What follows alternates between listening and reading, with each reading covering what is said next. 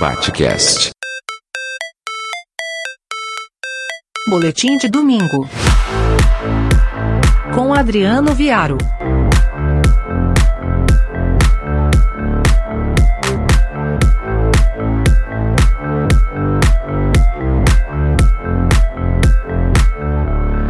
Independentemente da precisão de datas, a semana que passou ficou demarcada como o período de ingresso do coach nas escolas públicas.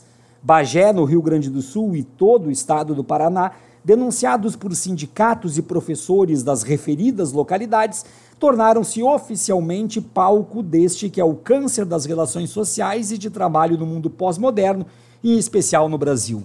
Diante de tal fato, assistimos bestializados à incursão das teorias breves como ponto de capilarização das respostas frívolas e problemas absurdos em uma sociedade que memetiza o caos e comoditiza a felicidade.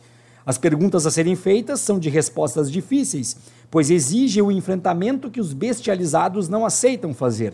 Uma população que sucumbe diante da flopagem de seus posts e da falta de articulação das relações intergeracionais é uma população entregue ao simplismo e à moda do coach como substituto das ciências psicológicas e de outras mais.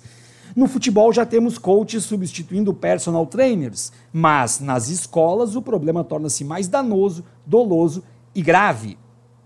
Não só alunos estão sendo preparados para o futuro a partir dos gurus da autoajuda 2.0, como professores estão recebendo orientação de inteligência emocional através de apostilas panfletárias desenvolvidas por estes que nunca adentraram aos muros das escolas.